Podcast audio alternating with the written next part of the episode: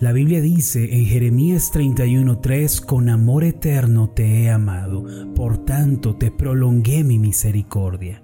En esta vida muchas cosas son inciertas y todo cambia. Sin embargo, hay una verdad a la que podemos aferrarnos para salir adelante. Esta verdad es inmutable y no se desgasta con el paso del tiempo. Es la verdad que dice que Dios le ama a usted con un amor eterno, inagotable y sin límites. Por lo tanto, usted tiene la misericordia de Dios en su vida el día de hoy para ayudarle en todas las cosas. No importando en dónde se encuentre ni la situación que esté viviendo, si recibe el amor de Dios, su vida puede ser transformada y su problema puede ser resuelto. Entonces, abra su vida el día de hoy para recibir el eterno e inagotable amor de Dios que cambia la vida.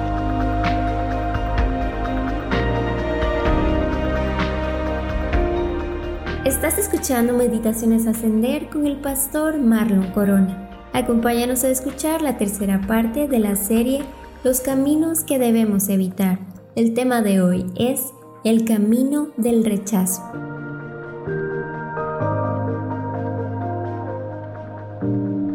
La necesidad más básica del ser humano es el amor. Es decir, para que la vida funcione y para que funcione bien, el hombre necesita sentirse amado y amar. En otras palabras, toda persona tiene una necesidad básica, íntima y muy personal de ser amada, valorada, apreciada y también aceptada. Esta necesidad es propia del ser humano, no es algo que algunos adquieren y otros no, más bien es parte del diseño con el que Dios nos formó. El amor es tan fundamental que le da un toque único a nuestra vida, le da un sabor dulce y agradable y además nos mantiene en forma para que no nos rindamos ante las adversidades y las inquietudes que tenemos que enfrentar. Es por esta razón que cuando no hay amor en la vida de una persona, entonces todo se descompone y deja de funcionar como debería. Es entonces cuando todo se sale de orden, y puesto que el amor es un asunto tan importante, no podemos pasarlo por alto. Si la necesidad de amor no se satisface en la vida de una persona, ésta puede llegar a desarrollar actitudes y tendencias que afectarán su personalidad por completo. Precisamente por esta razón encontramos que muchas personas desarrollan comportamientos destructivos y degradantes. Por ejemplo, cuando no hay amor, dentro de las actitudes destructivas que una persona puede adoptar se encuentran los celos, la desconfianza, la inseguridad, decisiones reprobables, ira, qué decir de la falta de confianza, adicciones, entre muchas otras. Hace tiempo hablé con una mujer que tenía un serio problema de alcoholismo. Ella me relataba que odiaba ser alcohólica, odiaba gastar dinero que no tenía para embriagarse al punto de descuidar a sus hijos. Sin embargo, le era imposible dejar el alcohol ya que su esposo le había sido infiel y la había abandonado, dejándola por una mujer más joven. Ella se sentía profundamente herida y sola. Antes de emborracharse, ella era muy consciente de que el alcohol estaba destruyendo su vida, pero me decía que su soledad, su depresión y el constante sentimiento de que no valía nada eran tan insoportables que terminaba bebiendo hasta ver el fondo de la botella.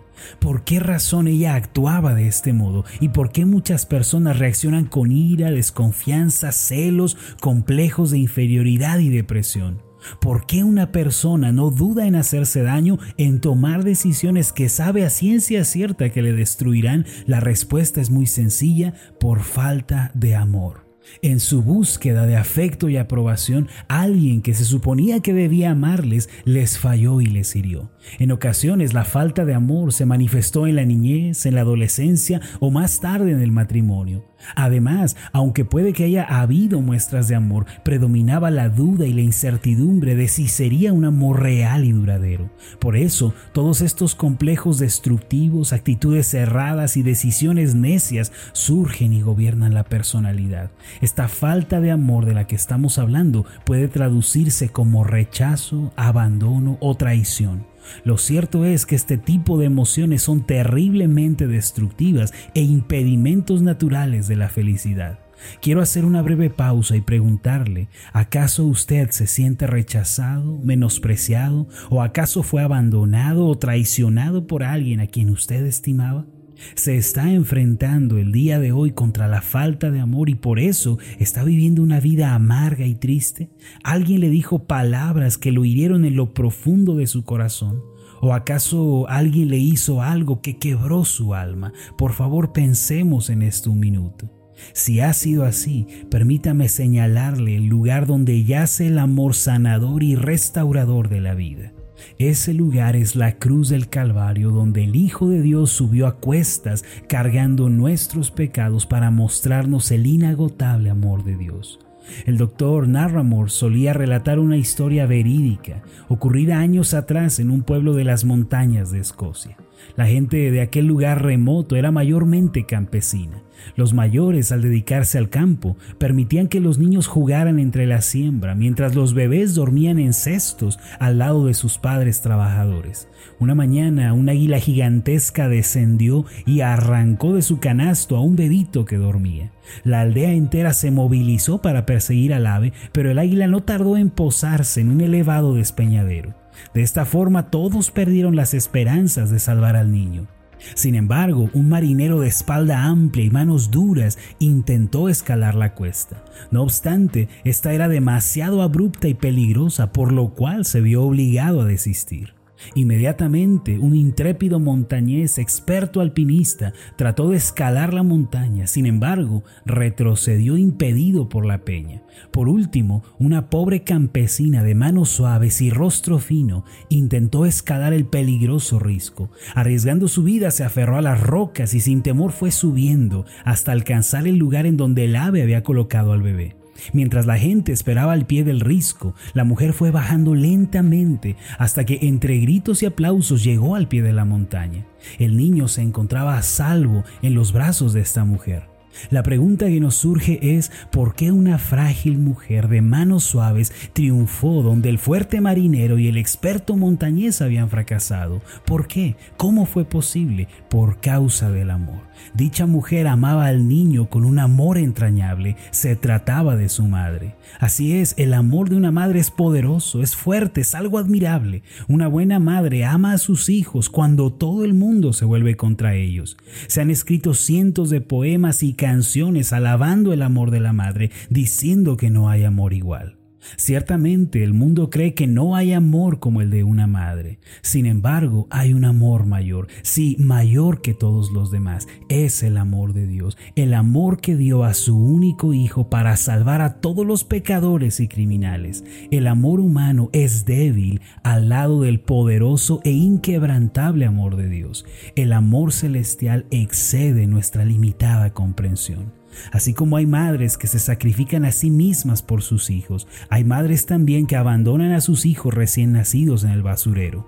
Hace días leí una triste noticia sobre un perro que encontró un bebé de dos semanas envuelto en una sábana en el contenedor de basura de un callejón. Ahora, ¿qué quiero decir con todo esto? Que ya sea que hayamos tenido una buena experiencia siendo amados por nuestros padres, por nuestros hermanos, amigos, familiares, o ya sea que hayamos sido rechazados y aplastados por el abandono y la traición, existe un amor mayor, un amor inagotable e inquebrantable. Es el amor de Dios. Mire lo que dice el Señor en labios del profeta Isaías en el capítulo 49, versículo 15. ¿Puede una madre olvidar a su niño? Niño de pecho y dejar de amar al hijo que ha dado a luz?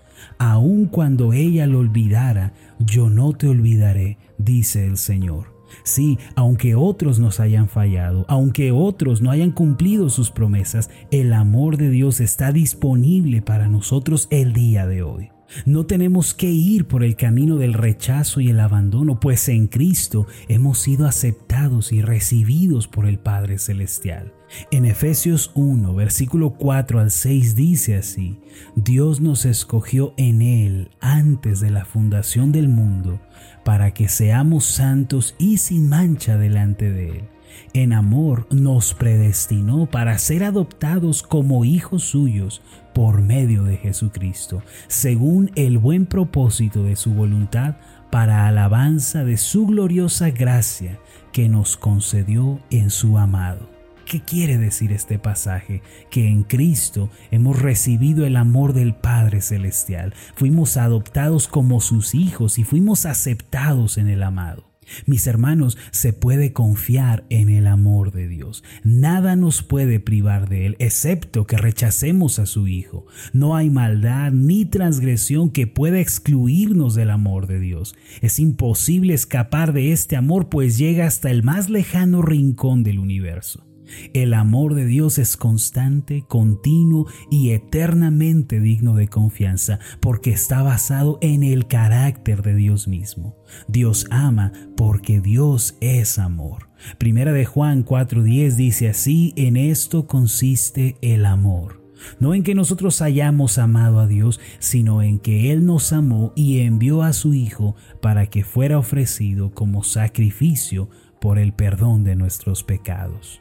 El tercer camino que debemos evitar es el camino del rechazo y del sentimiento de abandono que nos lleva a la destrucción y a la infelicidad. Dios no quiere que vivamos con pensamientos pobres de valor y aceptación. Debemos evitar ese camino. Esto es posible si tan solo recibimos el amor de Dios. Aunque otros nos hayan rechazado, sí, la cruz de Cristo declara amor y aceptación para los que se humillan y se arrepienten. Dé la bienvenida el día de hoy al amor de Dios. Recíbalo en su vida. Puede que usted diga, pero pastor, no puedo sentirlo, no siento el amor de Dios. Si hoy, después de escuchar que Dios dio a su Hijo por usted y que Él mismo le buscó y le rescató, todavía no puede sentir el amor de Dios, entonces mire al evento histórico de la cruz donde Jesús murió con brazos abiertos para usted. Si no puede sentirlo, mire los hechos, mire la historia. Él murió por usted porque le ama y ese evento declara el amor celestial. Permítame hacer una oración por usted. Amado Dios y Padre Celestial, tú eres el Dios de amor, el Dios de gracia y misericordia sin límites. Te queremos pedir el día de hoy que quites de nosotros el complejo de rechazo, de abandono y de soledad por medio de tu amor. Que el día de hoy experimentemos esa asombrosa gracia salvadora, que nos sepamos amados y aceptados por ti por medio de Jesucristo que las oscuras nubes del abandono y del rechazo se disipen de nuestra vida. Esto te lo pedimos en el nombre de Jesús. Amén y amén. Antes de finalizar, lo invito a hacer la siguiente declaración. Repita después de mí. Soy libre del sentimiento de rechazo porque he recibido el amor del Padre. Amén.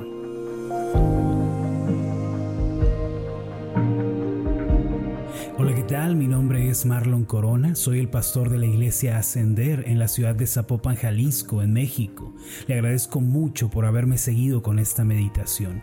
Mi oración siempre es que usted sea prosperado en todas las cosas y goce de una buena salud, así como prospera en su alma.